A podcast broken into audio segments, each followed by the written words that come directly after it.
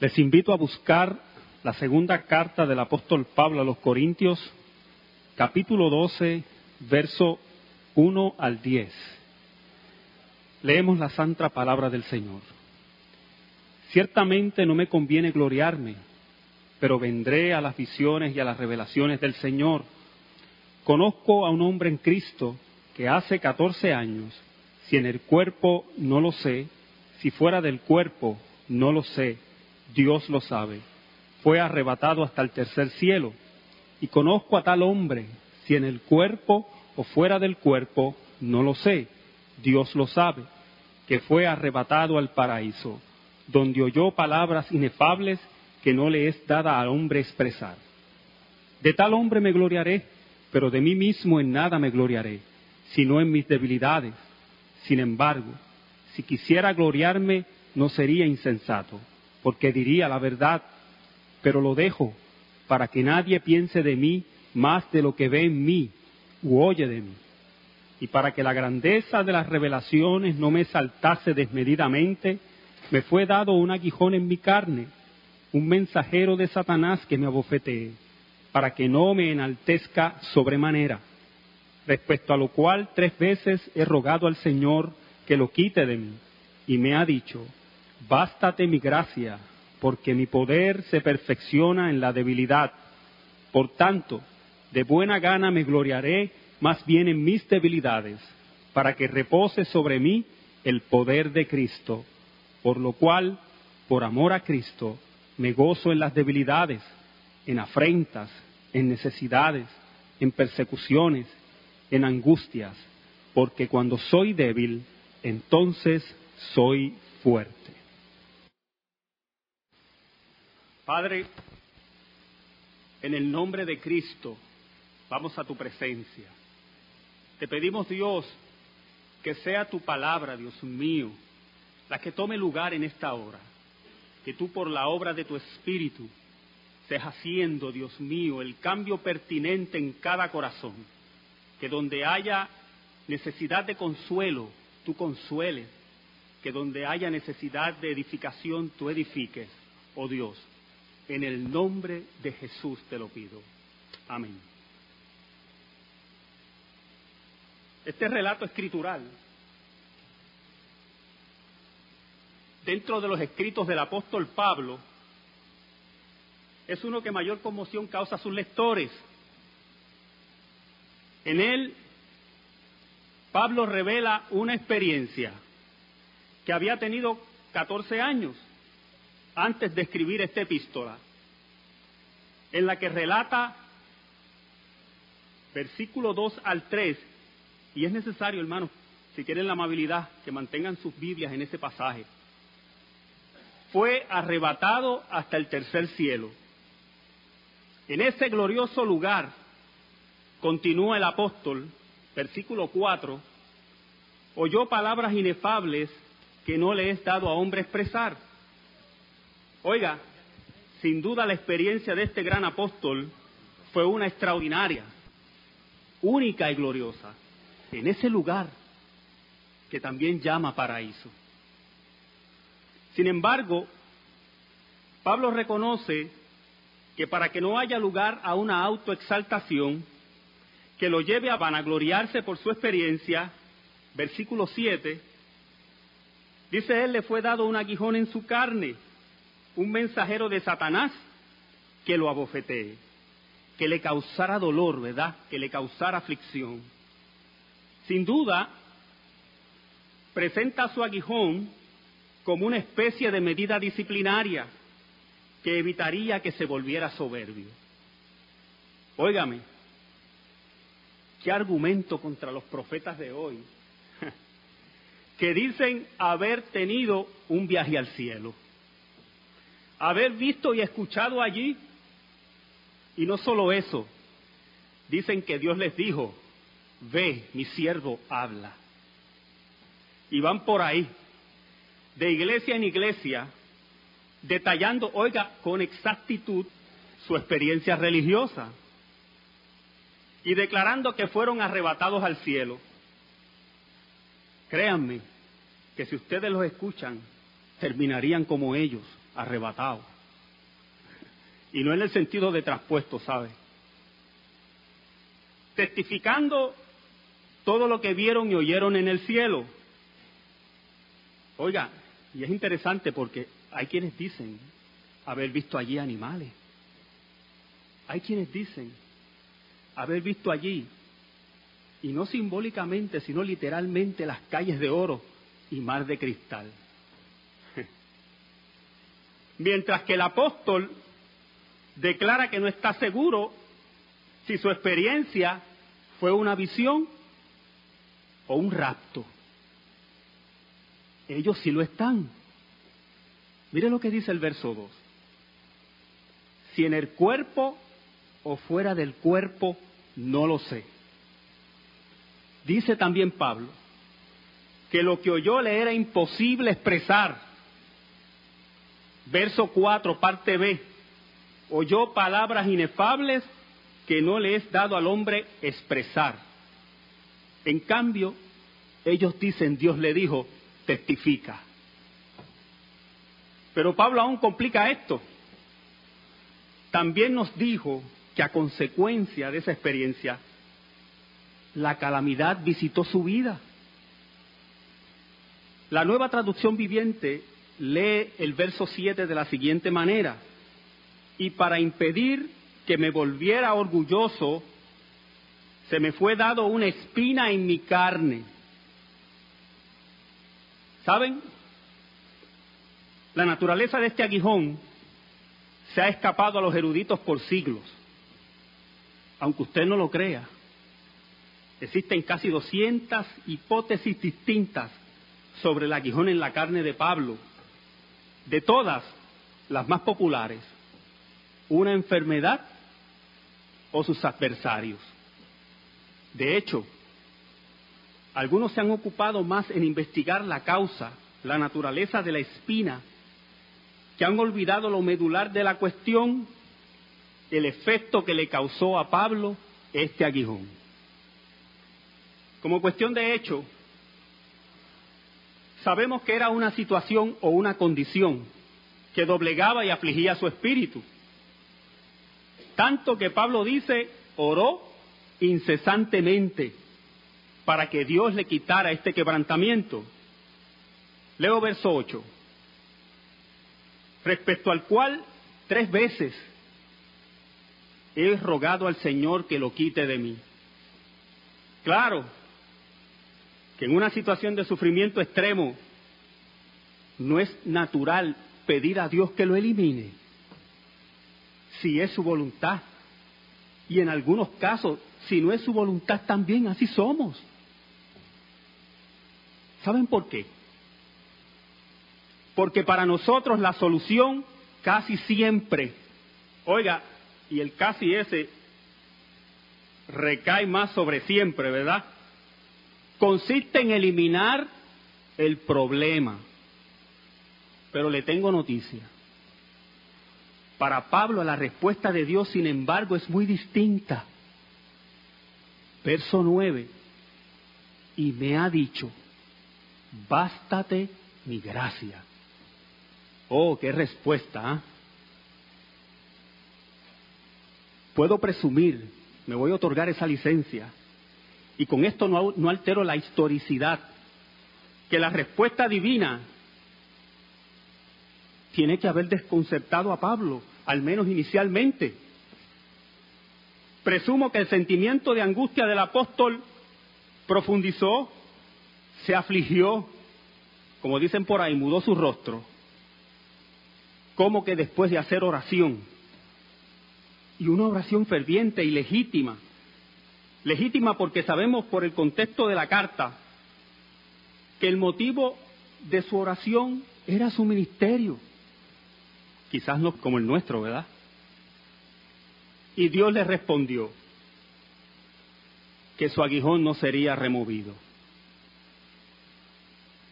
Dios le dice personalmente que la respuesta a su oración no sería la liberación del problema, sino la provisión de su gracia. Como el recurso único, sí dije único, que le ayudaría a vivir como con gozo. Su situación de sufrimiento crónico. Qué gran paradoja, ¿verdad? Nueva traducción viviente. En el verso 9 lee como sigue. Cada vez Él me dijo, mi gracia es todo lo que necesitas. Reina Valera revisada, bástate mi gracia. Nueva versión internacional, te basta con mi gracia. Como traduce el original griego, Weber Alqueo, basta, suficiente, satisfecho, contento. En otras palabras, mi gracia te es suficiente. Conténtate con el favor inmerecido que puse en ti. ¿Saben qué? Para Dios lo más importante no es la ausencia del sufrimiento, ¿sabe? Sino su presencia en medio del sufrimiento y los recursos que traen consigo su presencia. ¿No dijo él, en el mundo tendréis aflicción? Y es aquí donde vemos la doctrina medular del escrito de Pablo, que se concentra en la declaración de Dios y no en la experiencia divina de Pablo y de sufrimiento, sino su gracia. Hermanos, esta gracia no es un frío concepto teológico, no es una propuesta filosófica más, entiéndalo. Nos, concentramos en pensar en la gracia como algo únicamente vinculado a nuestra salvación, pero saben, la gracia se trata de mucho más que esto, de mucho más de cómo venimos a Cristo. Nuestra cosmovisión de vida cristiana debe estar alimentada de la gracia de Dios y es por eso que la responsabilidad de todo genuino creyente es que su conducta, su forma de vivir, sus testimonios, sus frutos, provengan de la gracia de Dios como dijo un gran expositor, sea un adorno de la doctrina de Dios nuestro Salvador. Hay que destacar que la gracia de Dios trae consigo beneficios, bendiciones y promesas sin precedentes. Es un mejor pacto, nos da mejores promesas, nos da perdón, nos da dones nos da la seguridad de la salvación, nos da vida eterna. Y un punto interesante aquí es que Dios no le dice a Pablo, la gracia que depositaré en ti te será suficiente, sino que en el tiempo en que el, en el, tiempo en que el original lo destaca, nos lo presenta como suficiente para ti es mi gracia, que ya en ti ha sido depositada. Oiga, claro que cualquiera de nosotros hubiéramos reaccionado deprimidos ante esta respuesta. Yo me hubiese echado a llorar, pero Dios, que es un Dios de gracia y amor, no solo le responde con un frío, bástate, sino que también le responde por qué no quitaría su aguijón no solo le revela su voluntad, sino que también para hacerlo le ofrece un argumento poderoso. Por ello la exhortación va acompañada de una explicación convincente. Verso 9, parte A, porque mi poder se perfecciona en la debilidad. Oiga, Esto lleva a Pablo a reaccionar de una manera inesperada. El lenguaje coloquial, ¿verdad? Pablo da un viraje en recoge los escombros y coge la avenida correcta. Dice no orar más por su debilidad, sino gloriarse en medio de ella. Versículo 9, parte B Por tanto, de buena gana me gloriaré, más bien en mis debilidades. Y es aquí donde se dibuja la gran paradoja en esta gran experiencia del apóstol. Ahora Pablo se lanza contra el razonamiento popular de nuestra cultura. ¿Puede imaginarse usted a alguien diciendo, la debilidad es mejor que la fortaleza? ¿Ha escuchado usted a alguien decir eso? Claro que es contracultura. ¿Saben por qué? Porque el pensamiento secularista, que es enemigo de Dios, ¿sabe? No puede entender el mensaje de la gracia. Y es porque el razonamiento humano no es suficiente para entender la palabra de Dios. Pero que no haya confusión. Pablo no está diciendo aquí que la debilidad es poder. Claro que no. Más bien nos dice que la debilidad es la ocasión para que Cristo manifieste su poder. Nueva traducción viviente en el verso 9, parte B, nos dice, para que el poder de Cristo pueda actuar a través de mí. Hermanos, para los problemas como el de Pablo, el cristiano necesita recursos que trasciendan sus capacidades y que van más allá de cualquier técnica psicológica o terapia social. Necesita los recursos que solo proceden de Dios. No es armarse de la artillería de la psicología moderna. Si usted no es creyente, pues bien, de algo puede servirle. Y si es cristiano, pues bien, puede influenciar su estado de ánimo. Pero ¿sabe qué? Nunca será determinante. De ahí el gran axioma reformado, siempre la sola gracia.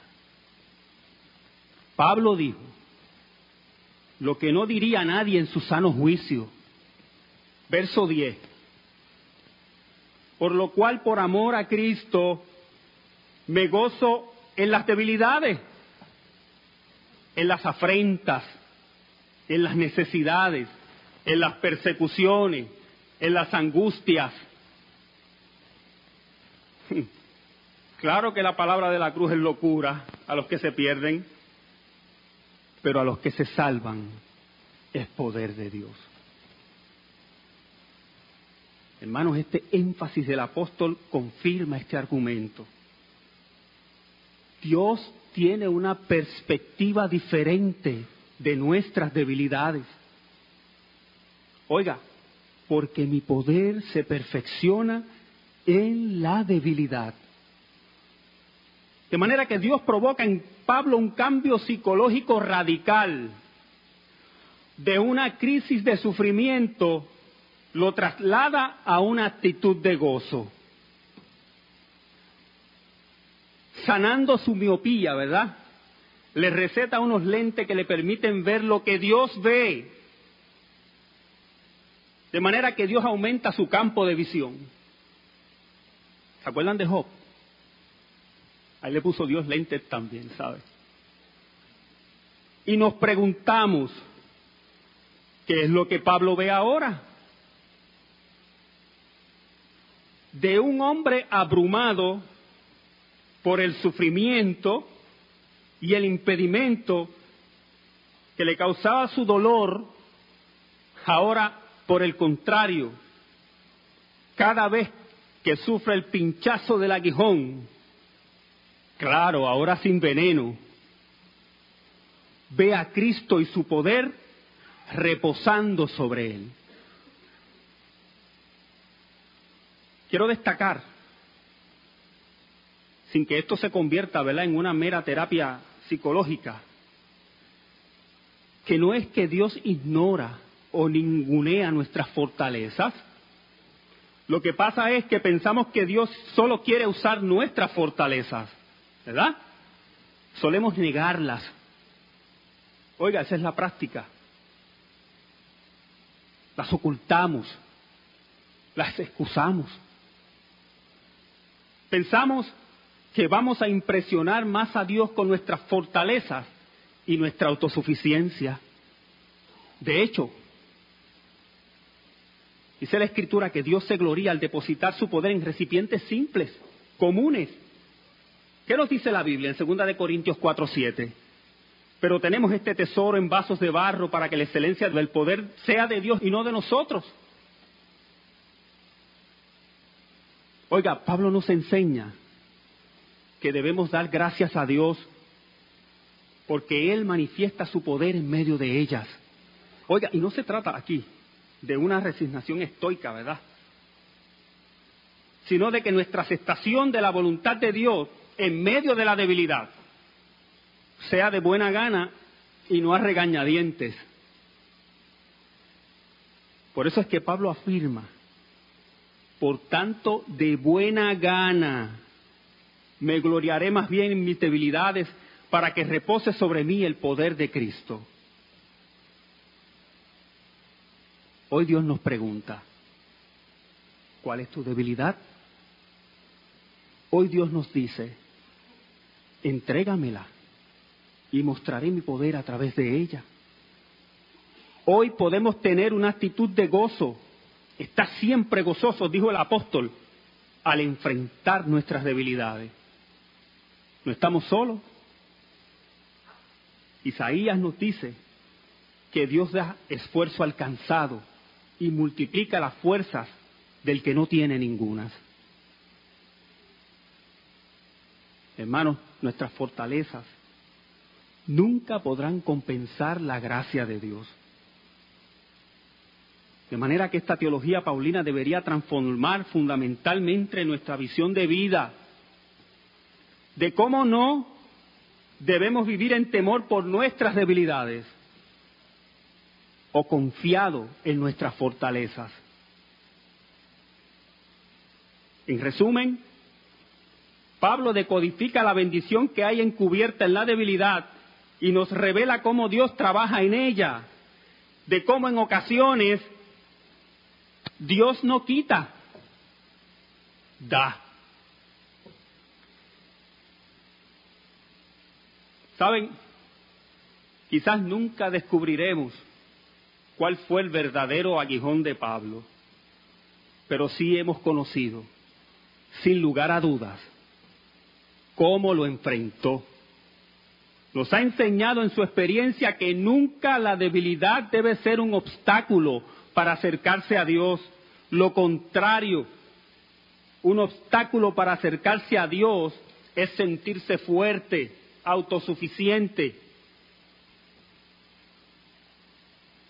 Para concluir,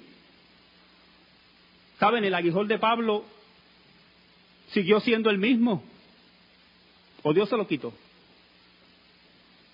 El mismo dolor, la misma humillación, pero Dios provocó en Pablo que el aguijón perdiera su veneno. Hermanos, yo he aprendido, y espero que ustedes, que no es la prueba en sí misma, ¿verdad?, la que nos hace madurar, sino nuestras reacciones al afrontarlas. Que no hay una relación directa de lo que nosotros llamamos causa y efecto, ¿verdad? Si así fuera, pudiéramos estar qué? Cometiendo el grave error de glorificar el sufrimiento, ¿verdad? De manera que esta historia nos ha enseñado, por lo menos, tres actitudes que han cambiado a Pablo. Paz y gozo en vez de queja. Sumisión voluntaria en vez de resignación.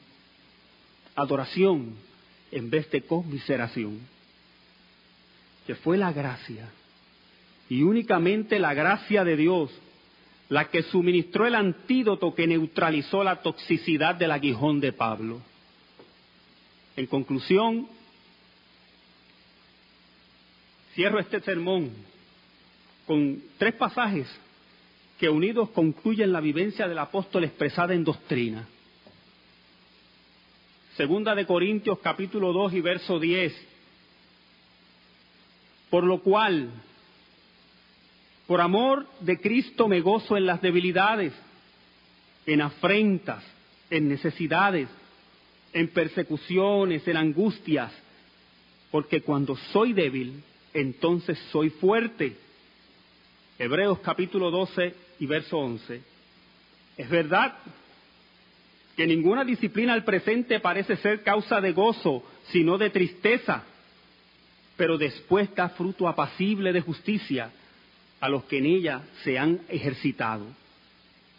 Y primera de Pedro 1, 6 al 7 nos dice, en lo cual vosotros os alegráis, aunque ahora por un poco de tiempo, si es necesario, tengáis que ser afligidos en diversas pruebas, para que sometida a prueba vuestra fe, mucho más preciosa que el oro, el cual aunque perecedero se prueba con fuego, sea hallada en alabanza, en gloria y honra a nuestro Salvador. Hermano, qué gran lección esta, ¿verdad? La del apóstol Pablo. Créame que yo he aprendido que ante el Señor no hay excusa. Imagínese usted el sufrimiento que pudo haber experimentado el apóstol Pablo. Sin embargo, qué modelo, ¿verdad? Sed imitadores de mí, dijo el apóstol, como yo de Cristo. Quizás nuestros problemas, ¿verdad? Nuestras angustias no lleguen a ese nivel, ¿verdad? Pero aún así, ¿pueden qué? Pueden limitar, ¿verdad? Quizás nuestro servicio al Creador. Que aprendamos grandemente, ¿verdad? Que la gracia de Dios es el poder que necesitamos para poder seguir adelante. Dios les bendiga, hermano. Vamos a orar, hermano. Te damos gracias, Señor, por la palabra expuesta por nuestro hermano Luis. Una exposición importante para nuestras vidas, práctica. Te suplicamos que por el poder de tu Espíritu y en tu palabra, Señor, internalicemos las cosas que hemos escuchado en esta mañana y que sea tu palabra para nosotros ciertamente la guía correcta para nuestra vida. En Cristo Jesús, amén. Estamos en silencio, hermano.